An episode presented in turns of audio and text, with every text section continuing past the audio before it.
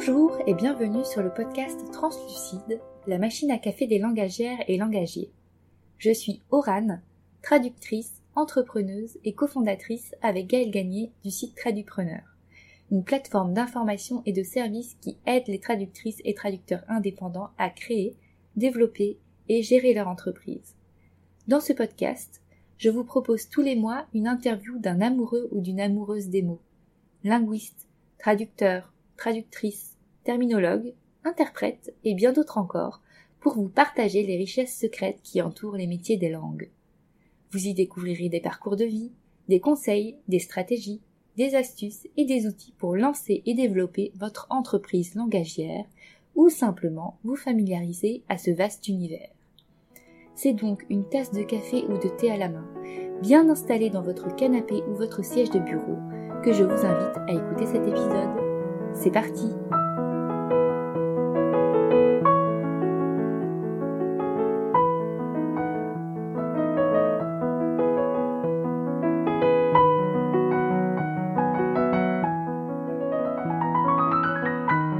Bonjour à toutes et tous, chères auditrices et chers auditeurs.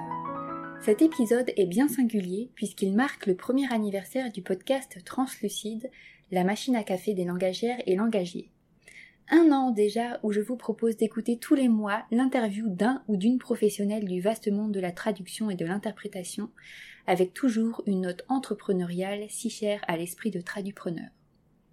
Ces douze derniers mois, j'ai eu la chance et l'honneur de discuter autour d'une tasse de thé ou de café avec des femmes et des hommes de talent. Plume inclusive, chansigneurs et chansigneuses, créatrices d'un serveur Discord pour les traducteurs et traductrices, traducteurs littéraires, sous-titreuse et adaptatrice de l'audiovisuel, créatrice d'un logiciel au service du secteur, posséditeur, vélotypiste, surtitreuse, traductrice médicale et bien entendu ma complice du quotidien. Ce ne sont pas moins de douze personnalités différentes qui ont pu vous inspirer, vous narrer leur histoire et vous prodiguer leurs conseils. Alors je souhaite adresser un immense merci à Isabelle, Florian, Perrine, Aurélie, Dorine, Anne-Claire, Benjamin, Caroline, Enrico, Lauriane, Juliette, Sophie et Gaëlle de m'avoir fait confiance pour préparer chaque épisode, l'enregistrer en leur compagnie, le monter et le diffuser sur la toile. Ce podcast n'existerait pas sans vous. C'est donc un jour de fête pour Translucide, à deux jours de la journée mondiale de la traduction. Une coïncidence des plus heureuses. D'ailleurs, à ce sujet, je vous rappelle que Tradupreneur propose une offre spéciale Saint-Jérôme jusqu'au 30 septembre. Cinq mini-coffrets tirés des cinq thèmes de la conférence Entreprendre de A à Z. Collaboration, argent, santé, stratégie et communication. Dans ces mini-coffrets qui sont chacun disponibles au prix tout doux de 30 euros, toutes taxes comprises, vous retrouverez un atelier en vidéo, l'enregistrement du panel de discussion en direct et plusieurs contenus bonus, tous plus qualis les uns que les autres. Vous n'avez donc plus que quelques jours pour en profiter, car à partir du 1er octobre, l'offre ne sera plus valable et le prix des mini-coffrets passera à 42 euros, toutes taxes comprises. Alors, ne tardez pas à vous procurer le ou les mini-coffrets qui vous intéressent pour continuer à développer votre activité de traduction au cours du dernier trimestre 2022. Pour tout vous dire, déjà, lors du lancement du podcast, j'avais ma petite idée sur l'invité que j'aimerais faire venir pour fêter le premier anniversaire du podcast, si celui-ci perdurait, bien entendu. Et vous savez quoi? C'est justement cet invité qui est avec moi aujourd'hui, et en fan inconditionnel de son travail et de ses contributions pour la profession tout entière, je ne suis que joie à l'idée de l'interviewer. Si je vous dis que mon invité exerce depuis 20 ans qu'elle a sorti deux best-sellers que je recommande aux traductrices et traducteurs du monde entier, How to Succeed as a Freelance Translator et Finding and Marketing to Translation Agencies, a Practical Guide for Freelance Translators, qu'elle a été présidente de l'American Translators Association de 2017 à 2019 qu'elle a obtenu récemment son diplôme d'interprète et qu'elle continue de servir la profession en proposant des formations et des articles de blog sur sa plateforme Training for Translators. Vous me dites? Corinne McKay Bonjour Corinne, comment vas-tu? Bonjour, euh, ça va très bien, merci. Euh, début de l'année scolaire. Ici aux États-Unis, le nouvel an, 10 ans, mais oui, ça va, merci. Et toi? Oui, très bien. Écoute, pour moi aussi, euh, c'est la rentrée. Et je suis vraiment mais ravie, euh, en, joie euh, de t'accueillir aujourd'hui sur le podcast Translucide pour fêter l'anniversaire du podcast. Et je souhaitais aussi te remercier, même si ça fait déjà quelques mois, pour être intervenu lors de la conférence en ligne Entreprendre de Z. Tu étais intervenu sur le panel de discussion santé. Et c'est vrai que, en tout cas, je considère que c'est un thème très important pour nous, euh, traducteurs et traductrices indépendantes. Alors, euh, merci beaucoup d'avoir accordé du temps pour cette conférence. Oui, merci à toi et félicitations. Et euh, oui, merci de m'avoir invité. Merci, merci à toi. Et même si je me doute pas une seule seconde qu'un grand nombre des personnes qui nous écoutent ont déjà entendu parler de toi, euh, que ce soit par tes livres ou tes partages sur Internet, est-ce que tu pourrais nous expliquer comment tu es devenue traductrice et depuis quand tu exerces ce métier? Oui, bien sûr. Alors, comme tu sais, probablement, euh, la traduction et l'interprétation, malheureusement, ne sont pas très connues comme profession aux États-Unis. Et par exemple, pour moi, j'ai commencé le français comme langue étrangère à l'âge de, je ne sais pas, 11 ans, 12 ans. Et aux États-Unis, c'est typique. C'est euh, pas très courant d'avoir des langues étrangères à l'école primaire. Pour nous, c'est seulement euh, à partir du collège, ce qu'on appelle middle school. Euh, aux États-Unis. Alors j'ai commencé le français à l'âge de 11 ans, 12 ans, c'était toujours mon sujet préféré, mais je ne savais pas ce que j'allais faire avec. Alors quand j'étais à l'université, j'ai fait mon bachelor euh, et je me suis spécialisée en français et anglais. Et euh, je suis allée à l'université dans un tout petit village dans l'État de New York, un lieu très rural. Alors, euh, j'ai décidé de faire une année à l'université de Grenoble en France. Et c'était tout en français et je, je crois que vos auditeurs en France savent que Grenoble est un grand lieu d'accueil pour les étudiants étrangers pour euh, apprendre le français, performer le français. Alors, j'ai fait une année, euh, c'était euh, au début des années 80 à Grenoble et pendant cette année-là, on était obligé de faire un cours de traduction et j'ai adoré ce cours de traduction.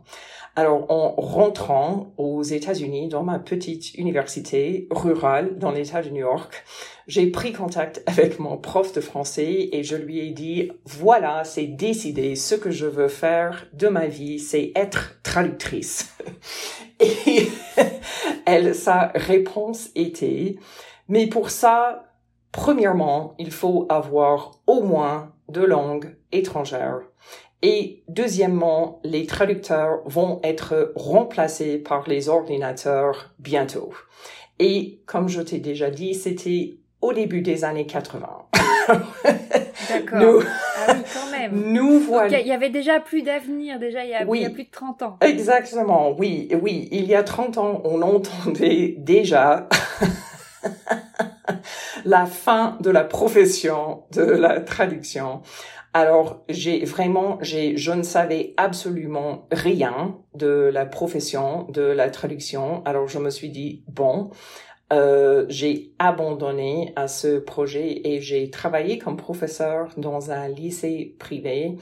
Et cinq ans, environ cinq ans plus tard, j'ai fait, j'habitais à Boston à l'époque et j'ai fait une maîtrise en littérature française parce que c'était l'école où je travaillais qui a payé pour la maîtrise. C'était super intéressante.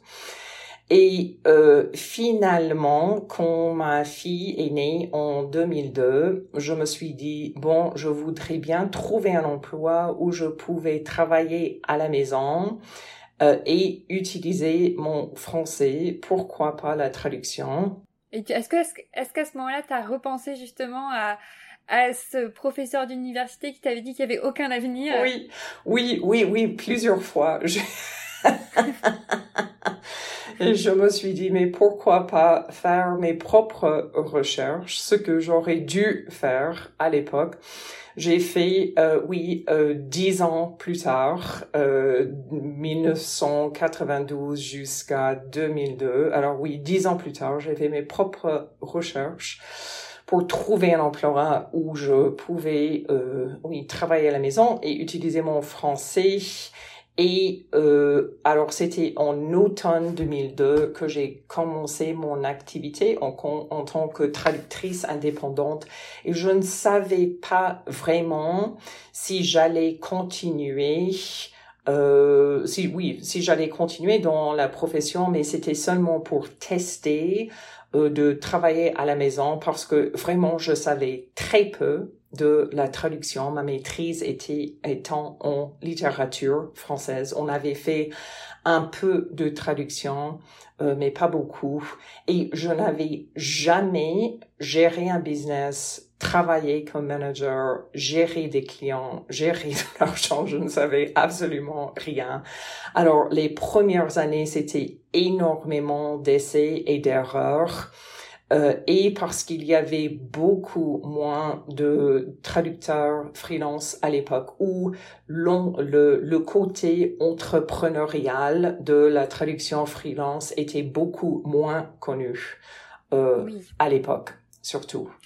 Et du coup, quand tu t'es lancé, comment t'as fait pour trouver tes premiers clients? Pour faire ta première facture, ton premier devis. Euh, j'imagine que, que, tu as lu plein d'ouvrages, que, que, tu t'es renseigné, que tu t'es formé, tu, comme tu disais, essai-erreur. Oui, oui, sans blague, c'était oui un peu la cata parce que j'ai alors à cette époque-là, on avait toujours, toujours aux États-Unis l'annuaire pour le téléphone. Euh, on avait un annuaire sur papier alors qui s'appelait les pages jaunes? Pour, pour les, les particulières, particuliers, c'était les pages blanches et c'était vraiment une page blanche, euh, papier blanc. Et pour les entreprises, pour les business, c'était les pages jaunes imprimées sur papier jaune.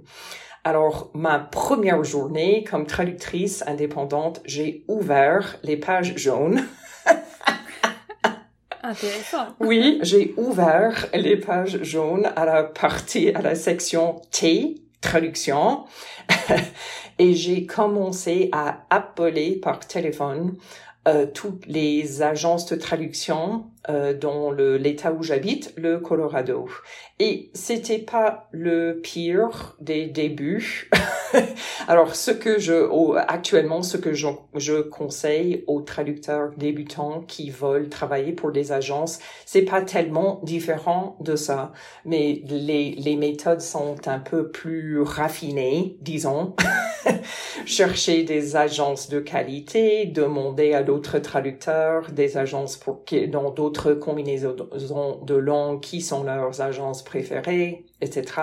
Mais j'ai téléphoné à des agences, euh, dont, oui, des agences locaux, disons, pour leur demander qu'est-ce qu'il faut faire pour être sur votre liste de traducteurs euh, français-anglais.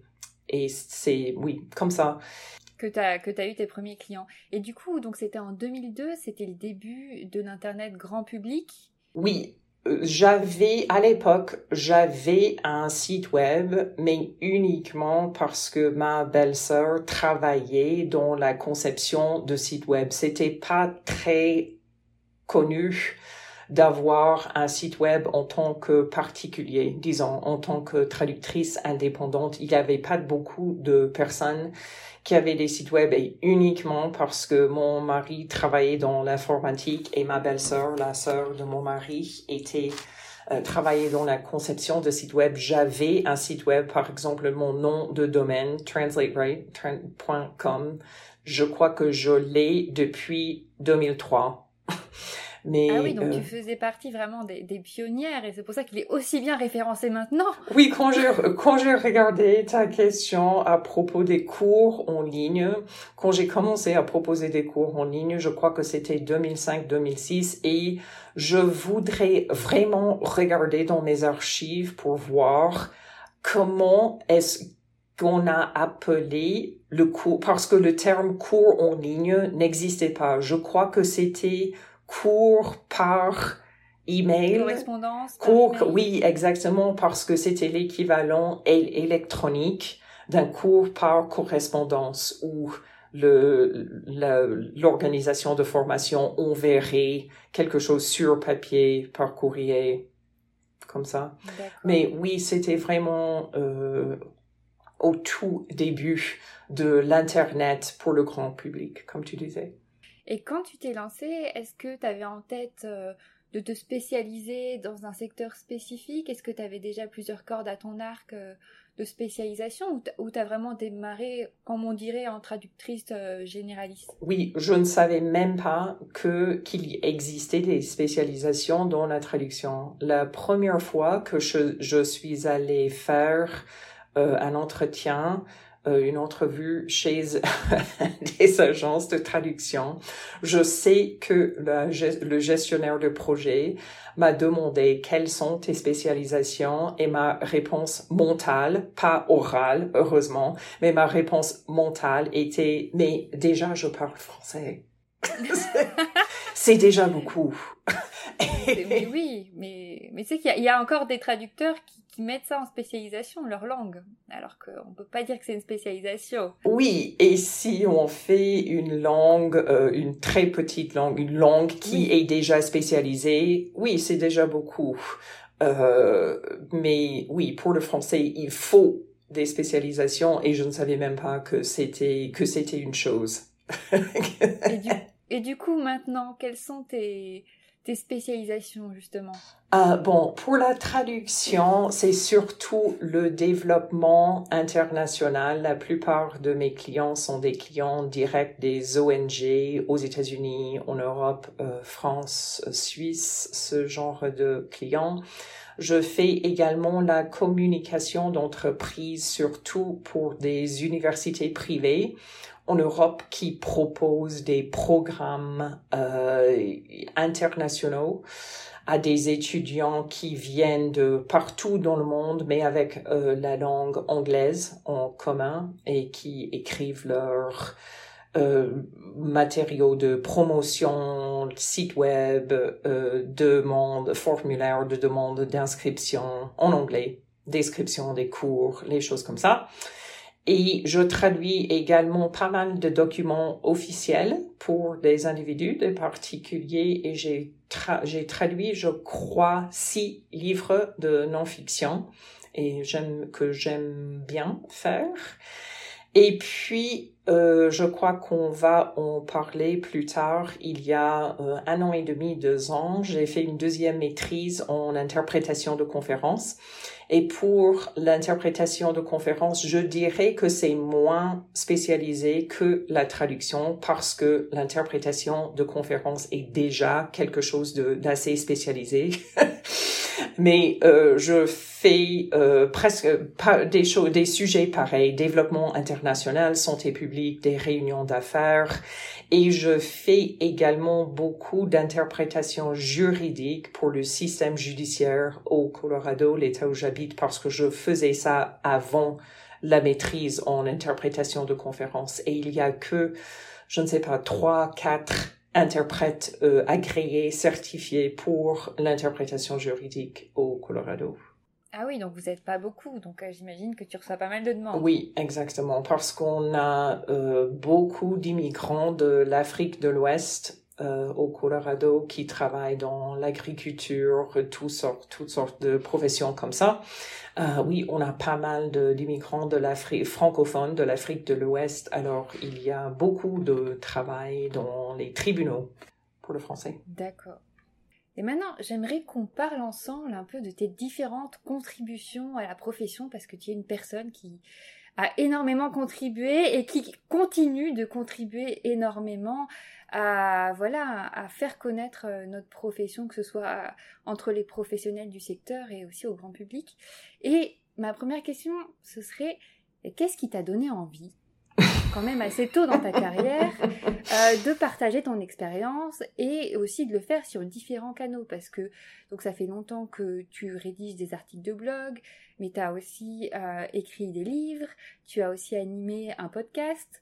Euh, donc voilà, qu'est-ce qui t'a donné envie de partager ton témoignage? Oui, bonne question parce que vraiment j'ai commencé disons plus tôt que j'aurais dû commencer à donner des conseils à d'autres traducteurs freelance, mais c'était vraiment une question de pénurie d'informations. Alors, quand tu parlais de, par exemple, comment créer une facture, la première facture que j'ai dû envoyer, le client m'a dit, OK, envoyez-nous votre facture. J'ai téléphoné à mon mari, à son bureau, pour lui demander, mais selon toi, qu'est-ce qu'il faut mettre sur une facture? Et c'était vraiment avant la vague d'informations sur le, le web à propos de ce genre de choses. Maintenant, c'est, ça prend 10 secondes de trouver la réponse, comment créer une facture freelance. Mais à l'époque, c'était assez difficile de trouver des informations sur ce genre de choses, le côté gestion d'affaires, de, d'entrepreneuriat. Alors, vraiment, c'était, je me suis dit, si moi, j'ai eu tellement de difficultés avec ce côté de mon business, il y a sûrement d'autres gens qui ont les mêmes problèmes, euh, qui ont maîtrisé la partie langue de notre profession, mais qui n'ont pas du tout maîtrisé la partie gestion d'un business freelance. Et euh, vraiment, je trouve maintenant, j'ai enseigné des cours, j'ai eu, je ne sais pas, euh, dans euh, Training for Translators, on a environ 500 participants par an. Alors j'ai sûrement essayé plus de 5000 étudiants, je dirais 5000 participants dans mes formations pour traducteurs. Et je dirais pour vraiment la plupart, la plupart des personnes qui veulent être traductrices, interprètes, c'est le composant gestion d'entreprise. Par exemple, comment est-ce que je trouve des clients? Comment est-ce que je propose mes services à des clients avec qui je voudrais travailler? Comment est-ce que je fixe mes tarifs? Comment est-ce que je sais si je vais gagner assez d'argent? Bah oui. Et tu vois, c'est marrant que tu parles de. Finalement, c'est la pénurie d'informations qui, qui t'a dit, bah, allez, j'y vais, parce que si je le fais pas, personne ne le fera. Et, oui, euh, c'est Et c'est aussi euh, un des, une des choses qui, qui, qui est à la base de la création de, de Tradupreneur, parce qu'il y avait beaucoup d'informations en anglais et en espagnol euh, concernant euh, l'aspect entrepreneurial euh, de la traduction, mais très très peu, presque rien en français. Voilà, et c'est vrai que dans les autres langues, il existait des podcasts, euh, voilà, avec des traducteurs et traductrices interviewées, et il n'y en avait pas euh, de régulier, on va dire, en français. Il y avait quelques ressources, mais très très peu. Et c'est vrai que c'est un peu, c'est un peu le même schéma qui m'a poussé, moi personnellement, à créer ce podcast translucide. Voilà pour la petite parenthèse. oui, non, non, non, mais euh, non, mais tu as tout à fait raison parce que maintenant j'ai un peu honte quand je quand je dis à d'autres traducteurs, oui, j'ai commencé mon business en 2002, mais et c'était vraiment fin 2002. Euh, 2002-2003 et j'ai commencé à écrire des livres, enseigner des cours en 2005-2006. J'avais très peu d'expérience, mais il y avait presque rien sur comment est-ce que je lance et comment est-ce que je gère un business. Alors oui, pour toi, c'est la même chose. Il y avait presque rien en français. Et euh, oui, alors je me suis lancée dans la création de livres courts, podcasts. J'ai fait un podcast avec euh, Eve Baudeux qui euh, ont, maintenant on pu, publie plus de, de nouvelles épisodes, mais les archives sont toujours là. C'est Speaking of Translation. Et on a créé, je ne sais pas, au moins 50, 60 épisodes. On l'a fait pendant plus de 10 ans. Euh, et les épisodes sont toujours là et mon blog est toujours vivant. Et pour me préparer pour cette conversation, j'ai, j'ai regardé les statistiques parce que j'ai l'habitude de dire il y a plus de 700 billets. C'est maintenant 964. Ah oui, quand même. Et donc ça fait ton blog, tu l'as commencé en pareil en 2008. 2008. 2008. Et c'était presque la même chose. Tous ces trucs qui ont à faire avec les réseaux sociaux étaient vraiment, c'était vraiment le tout, tout début de ça. J'avais une amie qui était euh, prototype consultant des réseaux sociaux qui voulait enseigner la création de blogs et elle avait planifié un cours en présentiel pour les gens qui voulaient savoir comment créer un blog sur WordPress et elle n'avait pas beaucoup de participants. Alors je me suis inscrite et puis, euh, c'était en 2008 et je me suis, et après le cours, je me suis dit, mais pourquoi pas essayer juste écrire un peu au sujet de ma vie comme traductrice. Et à l'époque, vraiment, j'avais de la chance parce qu'il y avait, je ne sais pas, deux, trois blogs pareils. Maintenant, il y a des centaines de blogs sur... du, coup, tes partages et ton témoignage étaient d'autant plus de grande valeur parce qu'il y avait, y avait pas grand chose. Oui, il y avait pas beaucoup. Et c'est, euh, maintenant, euh, oui, le blog, mais à vrai dire, j'ai j'ai énormément d'idées pour le blog, j'ai plus d'idées qu'au début. Je suis limitée, je suis limitée uniquement par le temps et l'énergie parce que j'ai tellement d'idées pour euh, le blog et oui, j'ai écrit neuf c'est c'est pas moi, j'ai de de temps en temps, j'ai des invités qui écrivent euh, des billets pour le blog, mais en total, il y a 964 billets sur le blog. Et du coup, ça fait quoi une moyenne d'un billet par semaine? Environ, oui, environ. Environ, ah oui, donc euh, sur, euh, sur 14 années, euh, bah bravo. Parce oui, non, mais tu, tu, m'as donné l'idée de fêter le millième. Ah mais oui, mais oui, il faut fêter le millième, ouais. Oui, un peu ridicule, mais oui, ah, millième, millième billet sur Thoughts on Translation, oui. Ah bah oui, ah, c'est sûr.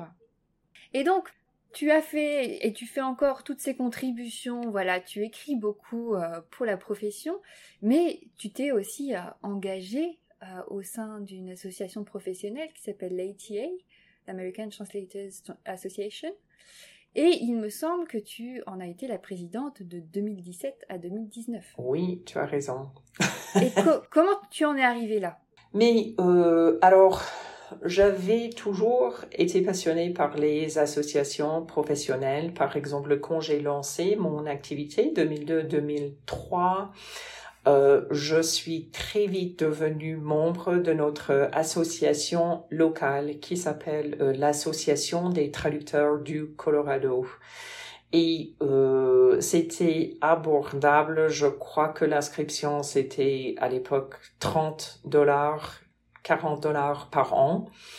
Alors pas très cher et euh, c'est comme ça que j'ai connu beaucoup de traducteurs euh, ici au Colorado et quand après ma première année comme traductrice quand j'ai regardé les origines des projets que j'avais fait environ la moitié euh, venaient des autres membres de notre association locale qui avaient donné mes informations à leurs clients quand ils avaient trop de travail, avaient besoin de quelqu'un parce que j'ai réussi à l'examen de certification de l'ATA après hmm, six mois, huit mois d'activité comme traductrice, c'était assez rapide et c'était euh, un avantage pour moi parce que comme ça, je pouvais faire des traductions officielles, les choses comme ça. Il n'y avait pas euh, beaucoup de traductrices, euh, traducteurs, traductrices certifiés au Colorado. alors, et je, j'ai été le, j'ai coordonné le bulletin d'information pour euh, l'association des traducteurs du Colorado. Et à l'époque, c'était sur papier. Et on a, on voyait photocopier, on voyait le newsletter, le bulletin d'information à tous nos membres. Alors vraiment, je connais à la fin de deux ans, en tant que coordinatrice du bulletin d'information, je connais vraiment tout le monde dans l'association parce que j'ai pris contact avec tout le monde pour changer leur adresse, euh, écrire un article à propos de d'un projet quelconque qu'ils faisaient, de, de n'importe quoi vraiment. Alors c'est comme ça que j'ai connu la plupart des traducteurs indépendants euh, dans mon état au Colorado. Euh, et puis, j'étais pour euh, passer l'examen de l'ATIA. Il faut être euh, membre. Alors, je, je suis devenu membre de l'ATIA pour passer l'examen. Je l'ai fait en oui, 2002-2003, fin 2002, début 2003, je ne me souviens plus. Et euh, puis, et vraiment, j'ai toujours trouvé que se porter volontaire pour une association professionnelle, c'est vraiment une situation gagnant-gagnant que j'ai connue énormément pour le réseautage. C'était très, très, très avantageux au début de ma carrière parce que c'était comme ça que j'ai connu euh, énormément de traducteurs, surtout euh, dans la combinaison français-anglais, anglais-français. Et pour l'ATA, j'étais encouragée de prendre euh, plusieurs rôles pour la division de langue française parce que l'ATA est tellement une association tellement grande. Oui, il y a combien de membres? Hum, À l'époque, entre 9000 et 10 000 et maintenant environ 8000.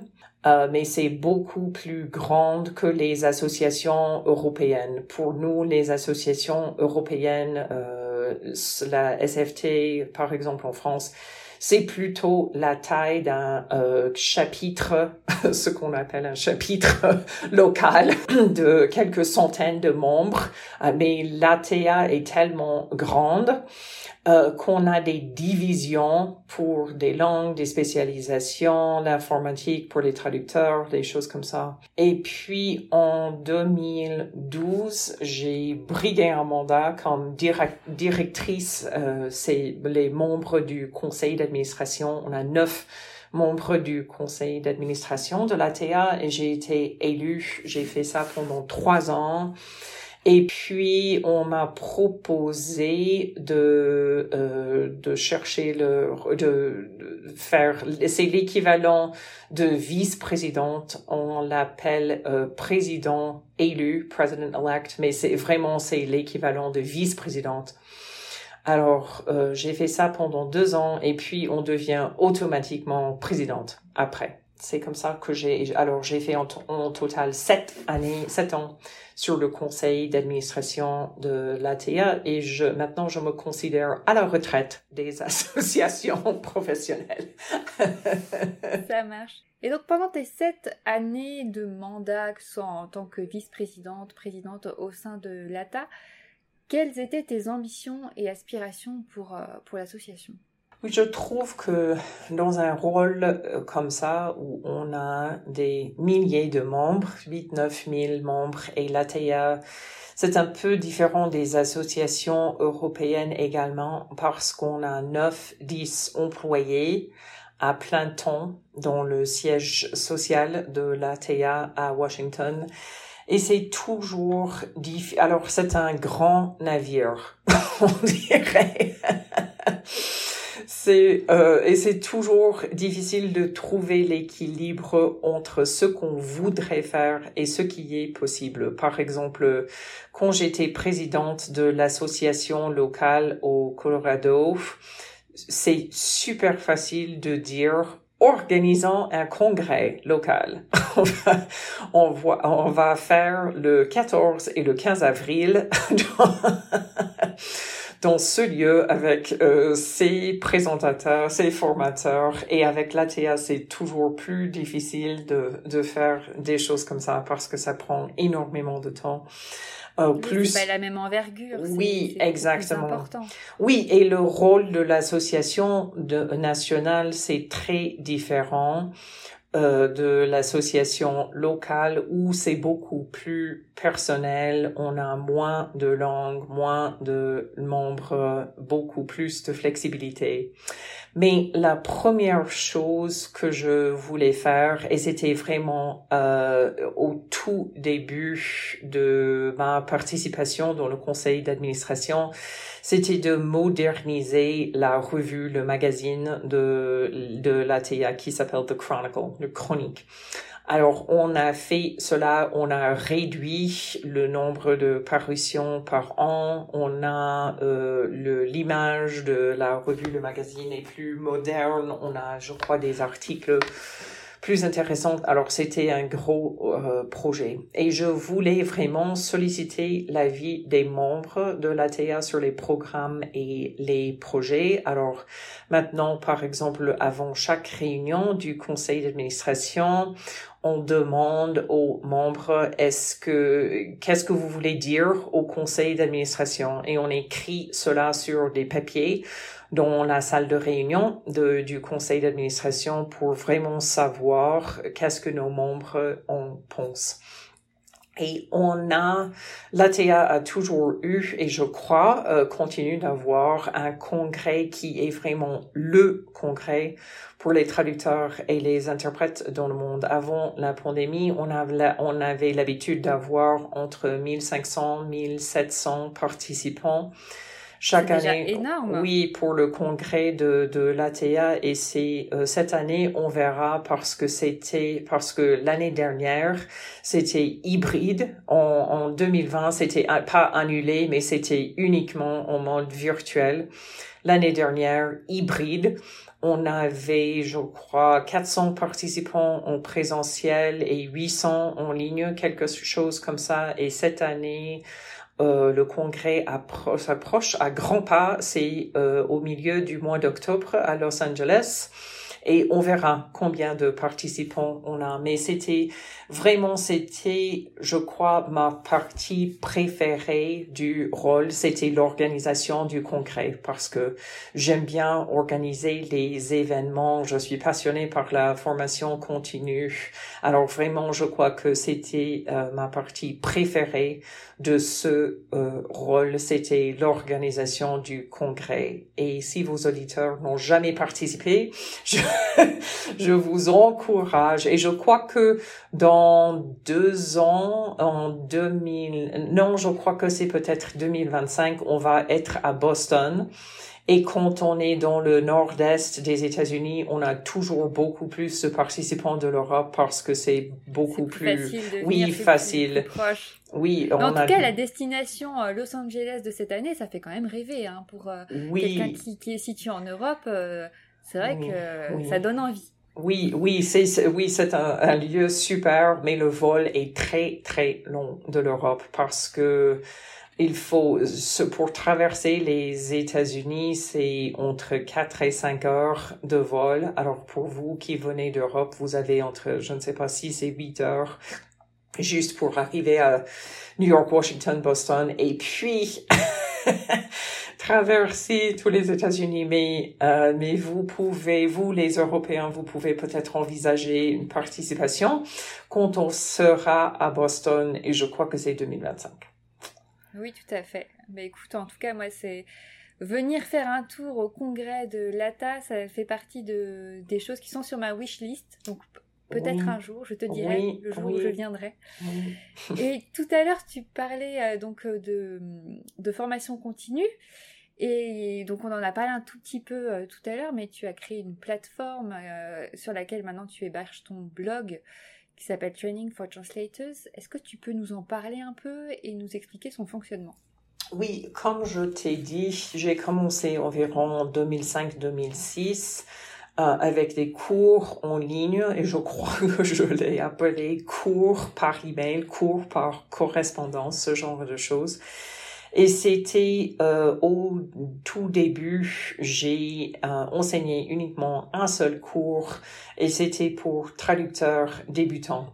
Et c'était vraiment la même euh, motivation que avec mon livre, juste la pénurie d'informations au sujet de comment créer, lancer, gérer un business en tant que traducteur freelance.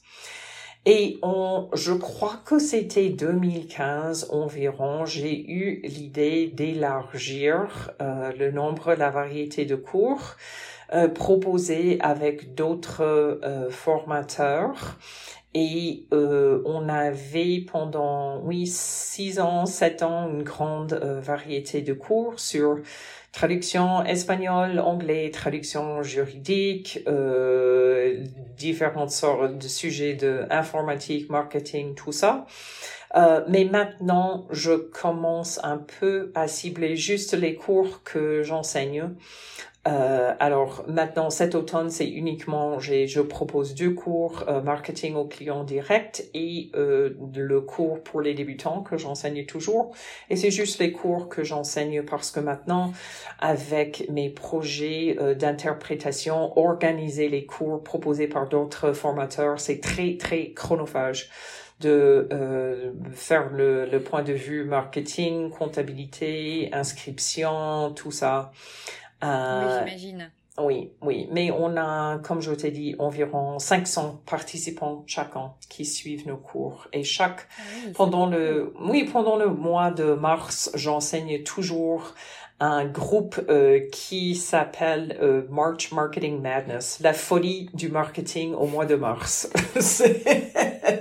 c'est parce qu'il y a, c'est vraiment, c'est une blague très américaine parce qu'aux États-Unis, on a un tournoi de basketball universitaire qui s'appelle le grand tournoi de, de basketball universitaire. Ça s'appelle March Marketing, euh, ça, s'appelle March Madness, la folie du mois de mars. C'est ça, c'est ça la blague que euh, oui, c'est euh, un truc de sport très américain, mais j'enseigne ça. Il y a beaucoup de, de, de traducteurs euh, basketteurs qui viennent ce cours du coup. non, non, non. Mais c'est oui, inspiré par le, le March Madness, le tournoi de basket. Et les personnes qui suivent tes formations, elles, elles sont basées exclusivement en Amérique du Nord ou sur le continent américain ou partout dans le monde? Non, pas du tout.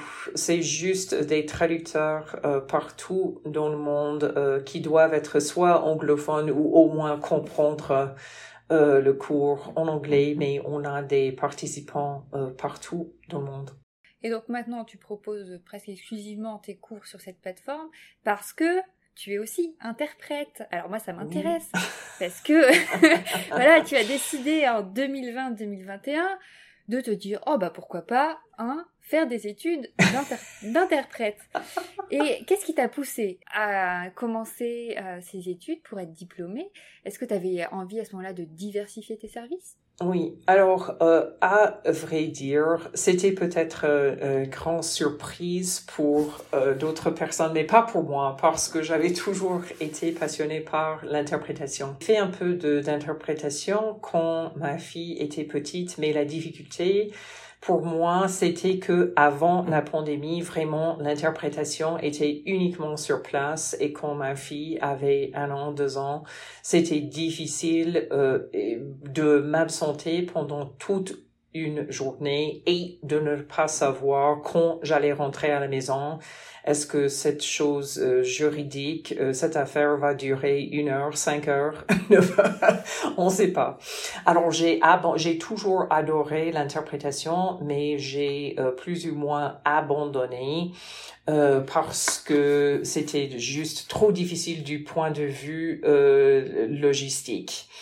Alors, j'ai, j'avais ce que j'avais en tête, vraiment, c'était que dans ma, dans ma famille, nous avons tous la double nationalité suisse-américaine. Mon mari est moitié suisse, alors on a tous, nous avons tous la double nationalité suisse-américaine. Et ce que j'avais en tête, c'était, entre guillemets, un jour, que peut-être mon mari et moi, ma fille est, maintenant à l'université, que mon mari et moi, nous allions peut-être déménager en Suisse Et là, je, pourrais peut-être faire des études d'interprétation. C'est ce que j'avais en tête.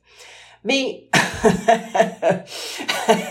mais, le, le, oui, oui, oui, c'est ce qui arrive toujours dans la vie, le grand mais. Deux choses sont arrivées. En, je crois, 2018, j'étais au congrès de l'ATA et j'avais pris l'habitude de faire, euh, d'aller assister à une présentation euh, d'interprétation chaque année, juste pour garder cet espoir vivant. Et en 2018, je suis allée à une présentation d'une euh, interprète et formatrice d'interprétation qui s'appelle Athéna, comme la déesse, Athéna Matilski.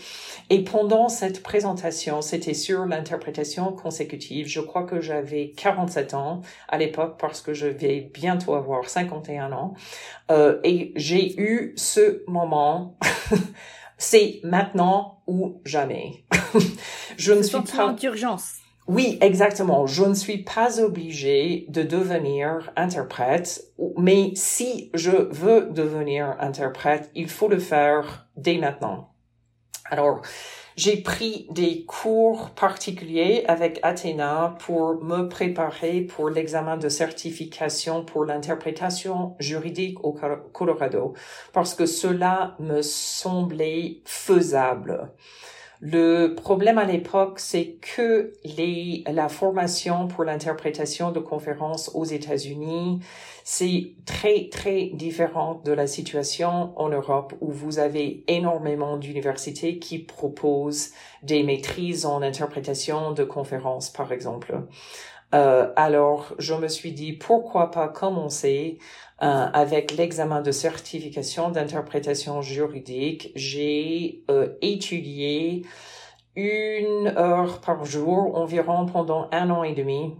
Et j'ai réussi en 2019, j'ai réussi à l'examen d'interprétation de certification d'interprétation juridique. Alors pendant un an, j'ai fait ça, peut-être un tiers de mon temps de travail, j'ai travaillé pour les tribunaux euh, au Colorado et j'ai j'adore j'ai adoré et j'adore toujours l'interprétation juridique. Um, mais l'autre grand mais c'est que euh, pendant l'été 2020, avant la pandémie, je, crois que c'était pendant l'hiver 2020, je me suis inscrit pour un cours de deux semaines qui s'appelle le Cambridge Conference Interpreting Course, le cours d'interprétation de conférences de Cambridge, euh, qui a lieu à Cambridge en Angleterre chaque été. Je me suis inscrite avant la pandémie, j'avais l'intention d'aller en Angleterre, mais puis la pandémie et ils ont euh, mis le cours en ligne. Alors, ils n'ont pas annulé, ils ont mis le cours bien, en parce ligne. Que oui. Tu as pu suivre quand même le cours. Oui, exactement, parce que c'était à l'époque où vraiment tout, tout, tout était annulé et ils ont mis le cours en ligne. Et pendant le cours, c'était, je crois, le mois de juillet, août 2020, euh, et dans, entre les participants, le bruit courait qu'il y avait un programme de maîtrise en interprétation de conférences au Canada à l'université York et c'est leur euh, le programme, la section bilingue s'appelle Glendon, le, le grand univers, la grande université s'appelle York et la section bilingue s'appelle Glendon, qu'ils allaient mettre leur maîtrise d'interprétation de conférences en ligne. Euh, pendant cette année pandémique. Alors, euh, ce que je n'avais pas envisagé, parce que vraiment la difficulté pour moi, c'était il y a quatre programmes dans l'Amérique du Nord qui propose euh, une maîtrise en interprétation de conférences avec le français. Euh, alors c'est vraiment la raison pour laquelle je ne l'avais jamais fait parce que je ne savais pas comment j'allais déménager avec la famille, sans la famille, tout ça. Euh, alors, c'était beaucoup de questions logistiques. oui, exactement. Et l'éducation universitaire en Amérique du Nord est beaucoup plus chère qu'en Europe. Alors, il y a également, si c'est une université privée, comment est-ce que j'allais financer cela.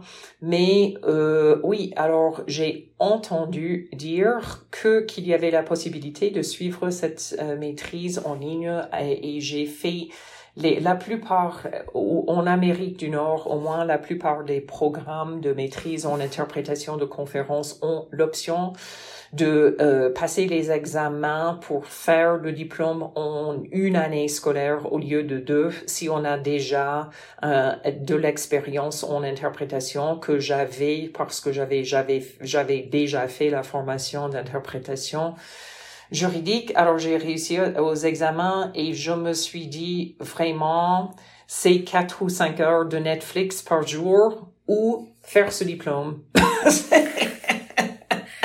Et t'avais choisi finalement. Oui. Mais vraiment, oui, quand, quand on me pose la question, parce que j'ai commencé à, euh, j'ai continué à travailler 75% à 75%, je dirais, de mon activité. Euh, j'ai pas fait beaucoup d'interprétation juridique parce que c'était très difficile avec l'emploi du temps des cours mais mon travail de traduction que je pouvais faire euh, quand je voulais, j'ai vraiment, j'ai continué à faire ça. Mais vraiment, nous savons tous maintenant que pendant, c'était l'année scolaire 2020-2021. Alors oui, vraiment au sommet de la pandémie. Euh, aux États-Unis, on était confinés, on pouvait pas voyager, euh, difficile de faire euh, euh, tout ce qu'on avait l'habitude de faire. Alors je me suis dit vraiment, c'est euh, une demi-journée de Netflix ou faire ce diplôme. Tu t'es dit, voilà, pour m'occuper pendant le confinement, bah, je vais faire des études d'interprète. Eh, mais, mais, mais exact, franchement, c'était ça. Oui, franchement, c'était ça. Alors, c'était des, euh, les journées étaient longues, 10 heures, 12 heures de travail. Parfois, j'ai, euh, j'ai travaillé le dimanche. Comment tu arrives à faire 10 à 12 heures par jour? Est-ce que tu avais une routine spéciale? Est-ce que tu, tu, te faisais des bons repas, tu prenais certaines pauses, comment comment t'arrivais à gérer dans le, sur le long terme? Parce que on peut faire une journée comme ça de 10-12 heures euh, une fois de temps en temps, mais si c'est tous les jours et pendant toute une année, comment comment t'as fait? Oui, mais je crois que la première chose, c'est que je ne travaille pas à la maison. Euh, je n'ai pas travaillé à la maison depuis dix ans je crois. Je travaille euh, avant la pandémie. J'ai travaillé euh, 8 ans, 9 ans dans des coworking où j'ai loué un bureau. Et puis euh, le coworking où j'étais a fermé pendant la pandémie. Alors j'ai travaillé à la maison pendant six mois, du mois de mars au mois d'août 2020. Mais puis j'ai pu louer un tout petit bureau privé à un très bon prix parce que tout le monde a abandonné les, bureaux pendant la pandémie. Alors, euh, j'ai, euh, alors premièrement, je crois que les activités sont variées. Par exemple, cours d'interprétation, c'est très différent que faire une traduction. Et comme ça, parce que j'étais toute seule dans ce bureau, je pouvais faire ce que je voulais, euh, m'allonger, écouter un podcast, faire du yoga, aller faire une promenade. Je pouvais vraiment gérer mon temps, prendre des pauses et varier mes activités pendant la journée. Et à la fin de la semaine, j'étais mais vraiment crevé, crevé, crevé. Euh, c'était c'était faisable pour, et vraiment l'année universitaire vraiment c'est sept mois huit mois c'est pas comme travailler comme ça 365 jours de suite. Ça je n'aurais pas pu faire. Mais vraiment surtout euh, l'année scolaire canadienne c'est euh, mi-septembre à mi-décembre puis on a quatre cinq semaines de vacances et puis on a fini les cours au milieu du mois d'avril et on avait un mois pour nous préparer pour les examens. Alors c'était faisable pour ce, pour une année scolaire. plus de cela, cela n'aurait pas été faisable. Et également, euh, j'ai, je me suis obligée de faire ce qu'on a appelé samedi sans écran, screen free Saturday. Ah, qu'est-ce que tu faisais? Mon, mari, alors nous habitons à la montagne au Colorado. Alors mon mari m'a proposé, parce qu'on passait tellement de temps devant les écrans pendant la pandémie, de prendre cette habitude de faire les samedis sans écran. Alors, on est allé faire du vélo, du ski, randonnée, euh, dîner dehors avec les amis. Et on a vraiment, chez nous, on a vraiment continué cette euh, tradition. Alors, j'ai pris, euh, même pendant cette période euh, creuse, j'ai pris vraiment une journée de repos, de complètement de repos des écrans. Euh, et, je crois ça justement qui t'a permis de, de de réussir en fait euh, cette performance sur le long terme. oui, mais cela pour moi personnellement, c'était faisable pendant une, une année scolaire, mais cela n'aurait pas été faisable pendant le long terme. Parce que maintenant, euh, j'ai repris l'habitude de mes heures de travail euh, normales, disons entre 7 et 9 heures et je ne travaille presque jamais le soir ou le week-end. Et euh, je, je m'oblige de faire des choses vraiment sans écran, euh, musique, yoga, réunion avec des amis, peinture, choses comme ça, quand je ne travaille pas. Et tu sais, moi, j'essaie de faire ça aussi, et c'est vrai que c'est très important pour l'équilibre. Oui. Parce que quand on est tout le temps sur écran, euh, je sais que peut avoir cette impression de tellement d'informations et le cerveau tout le temps en ébullition. Et le fait de faire d'autres euh, d'autres activités, ça permet de se recentrer et puis finalement de vivre aussi parce qu'il n'y a pas que la vie derrière un écran. Et, et donc avec toutes ces activités que, que tu fais, donc la traduction, hein, l'interprétation, les cours en ligne euh, que tu donnes, les, les articles de blog que tu écris, etc., comment tu fais pour mettre tout ça dans ton emploi du temps, pour t'organiser? Je ne m'ennuie jamais. Mais c'est ah, c'est bien ça. Oui, j'ai horreur de la nuit. J'ai horreur de la nuit. Non, mais euh, alors quand j'ai fait la maîtrise en interprétation, je me suis dit que l'objectif était d'avoir d'être moitié traduction, moitié interprétation dans un an après avoir fini le programme de Glendon. Mes premiers objectifs, c'était de réussir aux examens euh, examens finaux et j'ai réussi aux examens. Euh, heureusement, oui, heureusement, euh, parce que oui, c'est un programme euh, classé AIC, alors les examens sont difficiles et on reçoit pas le diplôme si on ne réussit pas aux examens. Est-ce que tu peux le repasser plus tard oui, oui, on a, oui, à trois reprises, je crois. D'accord. Euh, mais oui, j'ai réussi aux examens, mais il y avait, j'ai reçu beaucoup de questions quand j'ai décidé de faire ce programme d'interprétation. Est-ce que tu essayes de ne plus traduire, tu détestes la traduction, qu'est-ce que tu, tu abandonnes la traduction? Et non, c'est, c'est, c'est pas ça du tout. Mais c'est que, euh, je me suis posé la question, j'ai 50 ans et je fais ce travail depuis exactement 20 ans et j'envisage de continuer à travailler à plein temps pendant environ 8 ans, euh, 20 euh, ans, désolé, pendant encore 20 ans. Est-ce que j'ai envie de faire exactement le même travail pendant 20 ans? Parce que je crois que euh, à mon âge, en 50 ans environ, on voit que les traducteurs ont l'habitude soit de changer complètement d'emploi, soit de prendre, euh, disons, un léger virage vers une autre spécialisation, une autre prestation de service. Alors je me suis dit, est-ce que je veux, je me suis posé la question, est-ce que je veux faire exactement la même chose pendant euh, encore 20 ans? Alors c'est pour cette raison que j'ai décidé de faire euh, l'interprétation parce que j'envisage de travailler à plein temps pendant encore environ euh, 20 ans. Alors j'avais vraiment aucun désir de changer complètement de carrière. J'ai aucun désir de travailler pour un employeur, franchement.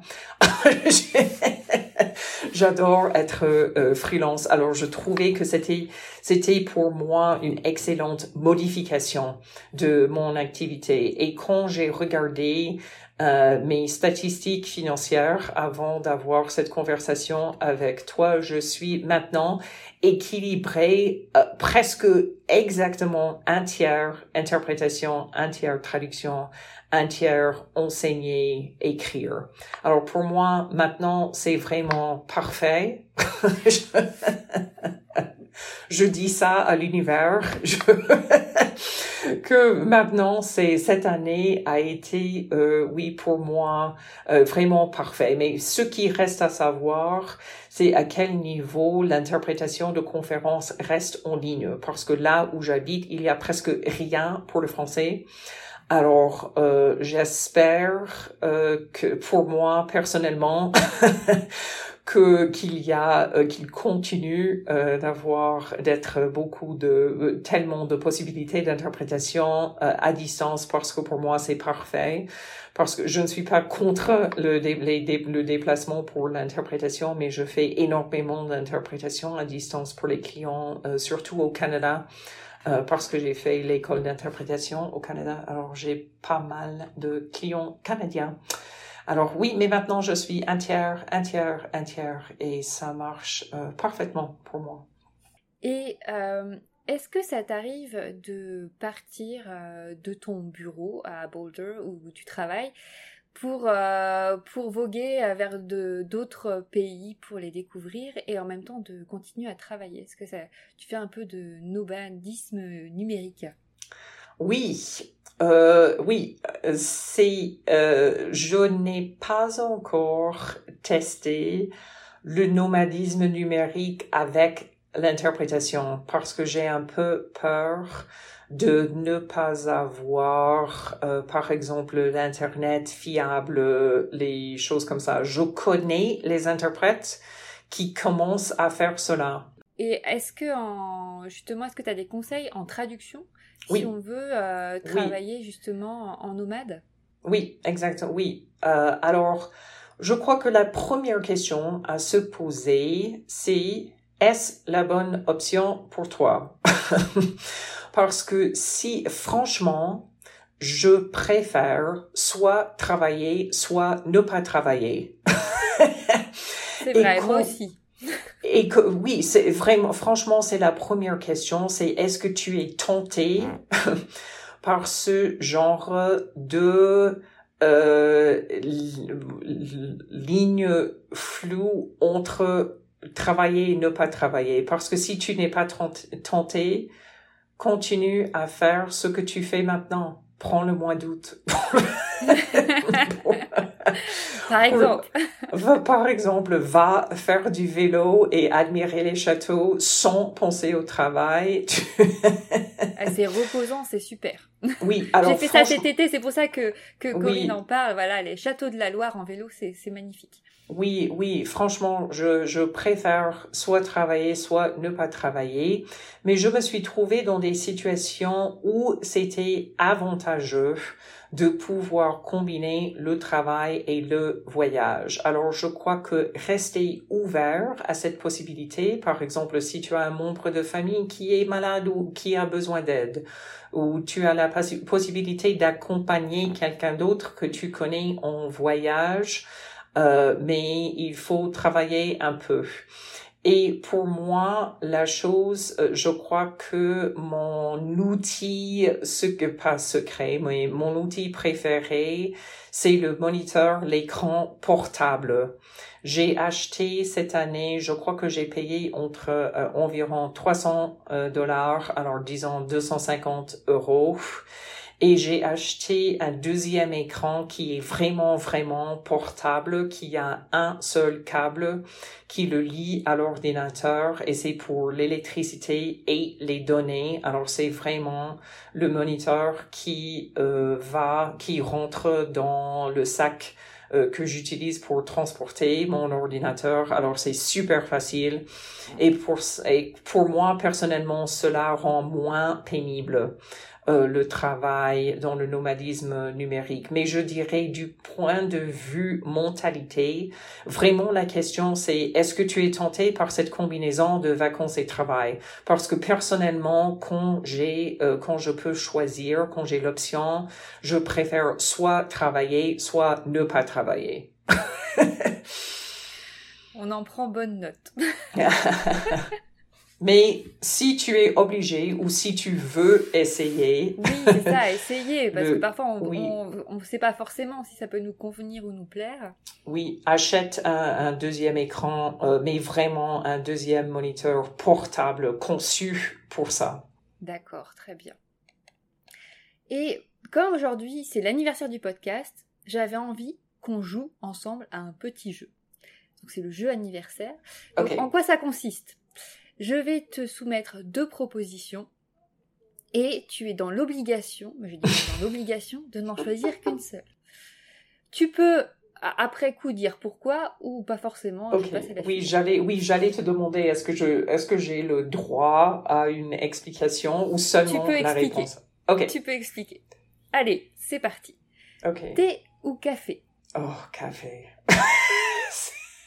Pas besoin d'explication. Tu entends dans ma voix, oui, café. J'entends, j'entends. Oui, Le manque là peut-être de café, euh, parce qu'on enregistre et il est assez tôt pour toi euh, ce matin. Oui. Euh, Trado Studio ou MemoQ? Euh, Trado Studio, mais uniquement parce que j'ai commencé avec Trado Studio il y a, je ne sais pas, au moins dix ans si j'étais dans la situation de devoir acheter un logiciel de mémoire de traduction aujourd'hui, je crois que j'achèterais euh, MemoQ, mais maintenant j'ai tout mes mémoires, mes fichiers, tout dans Trado Studio, alors me voilà, Trado Studio. Ça marche. Traduction humaine ou traduction automatique? Euh, humaine. Moi, personnellement, je n'ai rien contre la traduction automatique. Je ne crois pas que nous allons être remplacés par les ordinateurs. J'ai même encouragé à mes clients d'utiliser la traduction automatique, par exemple, pour traduire les noms de 250 cours universitaires. juste pour savoir euh, comment ça sonne en anglais. Mais personnellement, je déteste, déteste, déteste le ton, le style, le manque de style de la traduction automatique. Je n'ai rien contre euh, la traduction automatique, mais je déteste réviser les traductions automatiques. Ah, c'est vrai que c'est un, c'est un sport à part entière. Alors, là, ça va être difficile pour toi, mais tu es obligé de choisir. Traduction ou interprétation? Ah, Une seule. En, ce, en, ce moment, euh, je dirais l'interprétation. Parce que oui, je suis en train de trouver de nouveaux clients d'interprétation, nouveaux sujets. J'adore le travail, j'adore toujours la traduction. Mais euh, pour moi, euh, en ce moment, l'interprétation. Ça marche. Spécialisé ou généraliste? Spécialisé. Je déteste la traduction technique, scientifique. C'est pas vraiment dans mes cordes. Je suis, oui, fan de la spécialisation. Podcast ou billet de blog? Euh... Voilà. Ok, je dirais podcast, mais voici le bémol. C'est que personnellement, pour moi, euh, maintenant, j'aime bien créer les billets de blog parce que je fais ça euh, quand je prends une pause pendant ma journée de travail, pendant la traduction, l'interprétation, mais personnellement comme consommatrice, si tu veux dire, les podcasts parce que je, quand je ne travaille pas, euh, je n'aime pas beaucoup lire sur l'écran. Je lis les livres sur papier, pour me divertir, mais je n'aime pas beaucoup lire sur écran quand je ne travaille pas, mais j'écoute énormément de podcasts quand je fais la vaisselle, quand je fais de l'exercice, quand je conduis, tout ça, j'écoute énormément de podcasts. moi c'est pareil, j'aime beaucoup le, podcast et c'est vrai que lire en dehors du travail, ça va plutôt pour, pour me divertir, des romans, enfin voilà. Des... Oui, exactement. C'est ça. Euh, sédentaire ou nomade? euh, je viens d'expliquer les, les, désavantages du nomadisme numérique, mais personnellement, je me considère comme nomade. J'adore, comme tous les traducteurs, je suppose, j'adore voyager. Oui, voyager, euh, découvrir de nouvelles choses. Exactement. Alors là, c'est une question technique. Casque ou écouteur? Casque, toujours. tu vois, là, tu, on est en train d'enregistrer. Corinne porte un casque et moi, je porte des écouteurs. Mais c'est vrai que oui, le casque, c'est. Oui, j'adore mes casques d'interprétation. Alors, chat ou chien? Oh, Chat. Alors, euh, oui, au mois de janvier 2020, ma famille a commencé à accueillir en gardiennage temporaire des chats sans domicile des chats qui cherchent des familles permanentes et on a maintenant pris en gardiennage 76 chats. un, un à trois à la fois oui, ah oui, d'accord. Non, je pensais qu'il y en avait 76 chez toi. Non, non, non, non, 76 en total. Un chat, à trois chats à la fois. On a deux chez nous maintenant. Mais maintenant, on est euh, mais passionné par ce genre de, oui, sauvetage des animaux sans domicile. Alors, pour moi, plusieurs, j'ai toujours eu des chats comme euh, animaux domestiques. Et maintenant, on n'a pas de chat permanent, mais on a ces chats qui restent chez nous de entre deux semaines et deux mois pour chaque animal. Et on a, oui, notre 76e chat chez nous. C'est super, c'est une, une, superbe histoire. Et je crois même que vous avez un compte euh, Instagram, si je ne m'abuse, par rapport à cette aventure.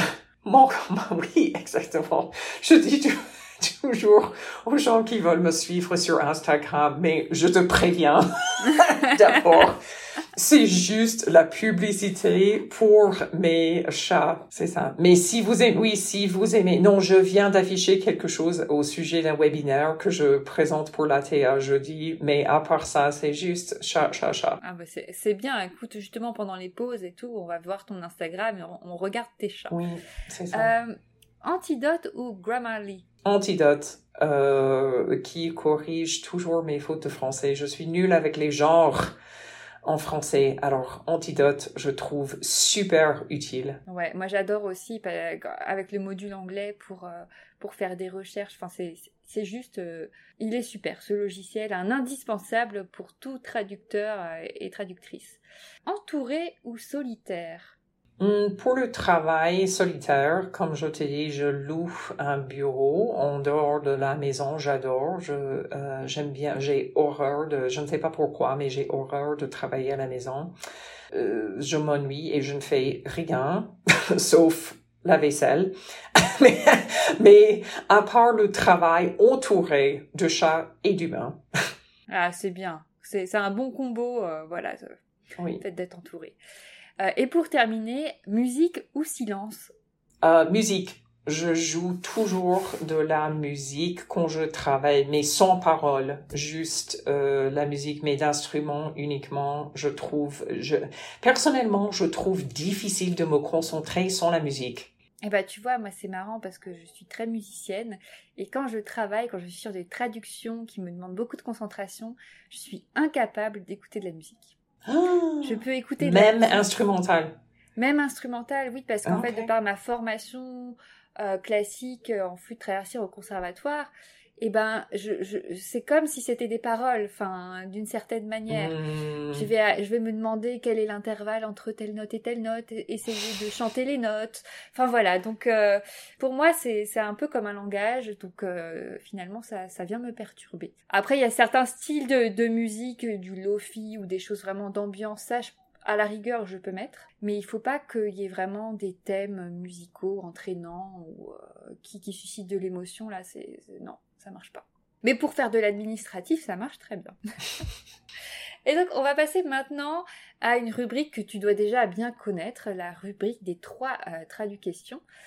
Donc, la première de ces questions est la suivante. Quelle ressource ou quel outil numéro un conseillerais-tu à une tradupreneuse ou à un tradupreneur? Alors, d'abord, un fichier tableur, un fichier Excel, parce que je trouve que vraiment savoir faire le calcul de combien tu dois facturer et gagner pour réaliser vos objectifs financiers, vraiment, soit au moins, au moins 75% des freelances, c'est ça leur problème. Ils n'ont jamais calculé ces chiffres. Par exemple, pour moi personnellement, je peux te dire que je dois facturer environ euh, 90 dollars par heure, 25 heures par semaine, et comme cela, je vais réaliser mes objectifs financiers. Mais il y a tellement de freelances qui ne savent même pas euh, calculer ces chiffres.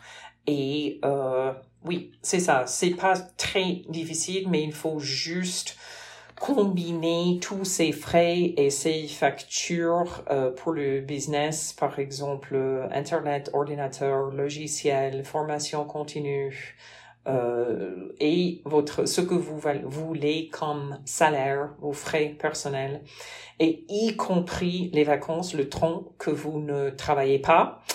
Euh, l'assurance que vous payez, les impôts, surtout pour vous en Europe, c'est très cher de payer les impôts et diviser cela par le nombre d'heures par semaine que vous pouvez ou vous voulez facturer. Alors, numéro un, c'est calculer cela. Oui, et d'ailleurs, euh, c'est l'association espagnole ACETRAD qui avait mis en place euh, l'outil CalPro, qui euh, qu'on peut trouver euh, gratuitement sur internet et qui permet de, faire tous ces calculs. Tu parles des vacances, de, marquer ses charges, ses entrées d'argent, ses, dépenses. Donc oui, oui, c'est vraiment quelque chose de très très important à faire que ce soit en début d'activité ou même poursuivre l'évolution en fait. Oui, qui sont expérimentés, oui, exactement. C'est ça. Alors, maintenant, quel conseil donnerais-tu aujourd'hui à la personne que tu étais quand tu t'es lancé dans ton aventure tradupreneuriale? Oh, oh. bon courage. Mais je crois que un peu, franchement, j'avais la chance de ne pas savoir ce qui m'attendait parce que je me suis dit, je suis maintenant traductrice. Cela me semblait tout si facile au début. Mais je crois que je dirais à moi en tant que euh, bébé tradupreneuse euh, que la stabilité est plus importante que l'intensité.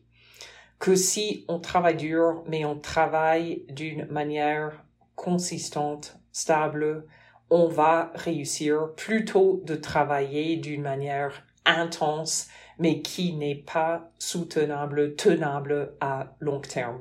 Oui, c'est d'avoir, euh, d'être constant en fait, d'avoir cette oui, constance exactement. dans le travail et, et d'avoir foi aussi en l'avenir et de se dire bon peut-être que là c'est difficile, mais bon je continue sur mes efforts et ça va payer. Oui, et je crois que par, par exemple pour la plupart des freelances euh, débutants, ils surestiment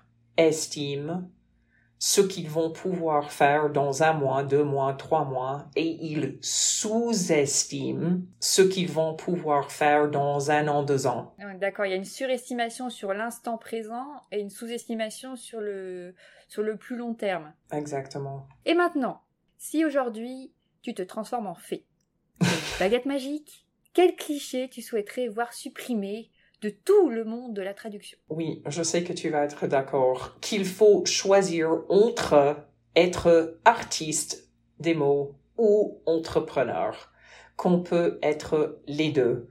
On peut être très soigneux de la qualité de son travail, passionné par les mots, par l'aspect, disons, artistique euh, de notre travail et gagner de l'argent en même temps. C'est possible, c'est nécessaire. Oui, oui, et pas comme, comme en musique où souvent c'est considéré comme un travail passion, où finalement euh, peut considérer un certain nombre de, de, musiciens, euh, mais, alors que voilà, on peut à la fois être artiste, comme tu le dis si bien, je trouve ça très beau, artiste des mots pour euh, une, traductrice, et aussi avoir, bah, être chef de, de, son propre business, de, de, sa propre entreprise, et de pouvoir subvenir déjà à ses besoins et plus en fait euh, vivre aussi confortablement par rapport aussi à tout, ce, euh, tout le temps qu'on a pu passer à acquérir ses compétences et, à continuer à, se former parce que c'est ça aussi euh, une des spécificités de nos métiers c'est qu'on continue en permanence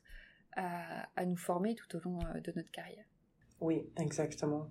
Et donc avant de nous quitter parce que oui, il va falloir bien nous quitter un jour et j'en suis la première la plus malheureuse. Est-ce que tu pourrais nous dire euh, par quel moyen ou plateforme on peut te joindre? Oui, alors sur Twitter, c'est juste mon prénom et, mon nom et mon prénom, Corinne, c'est euh, écrit euh, dans la à la française. NR2N et mon nom c'est MCKAY et vous pouvez me trouver sur LinkedIn et mon site web c'est tu peux peut-être mettre dans les notes de l'épisode. Oui oui tout, tout, sera, sera, tout cela sera mis dans les notes. Oui trainingfortranslators.com qui a mon blog, les cours pour les, les 900 billets, 960 billets sur mon blog. C'est là sur trainingfortranslators.com. Ça marche. Et au courant de l'année 2022-2023, il y aura le millième. Oui, le, oui, je suppose dans, oui, environ, parce que je me suis dit dans environ six mois. Voilà, donc dans six mois, une grande fête pour ton blog. Oui, oui, environ, oui, six mois, huit mois, on aura, oui, millième billet de blog. Et puis après ça, qui sait? Ah, peut-être, après ce sera 2000. Oui. Obligé d'aller jusque-là. Mais écoute Corinne, vraiment un grand, grand, grand merci de t'être euh, livrée au jeu, euh, de l'interviewer aujourd'hui euh, sur Translucide. Euh, moi de mon côté, je te souhaite vraiment une très bonne rentrée parce qu'on on est encore en septembre, donc euh, voilà une très bonne rentrée, un, bon dernier trimestre 2022 et puis plein de bonnes choses pour la suite de ton parcours. Oui, merci. Euh, oui, à toi aussi et merci de tous tes efforts de la part des freelances francophones. Merci beaucoup Corinne et à tout bientôt. À bientôt, merci.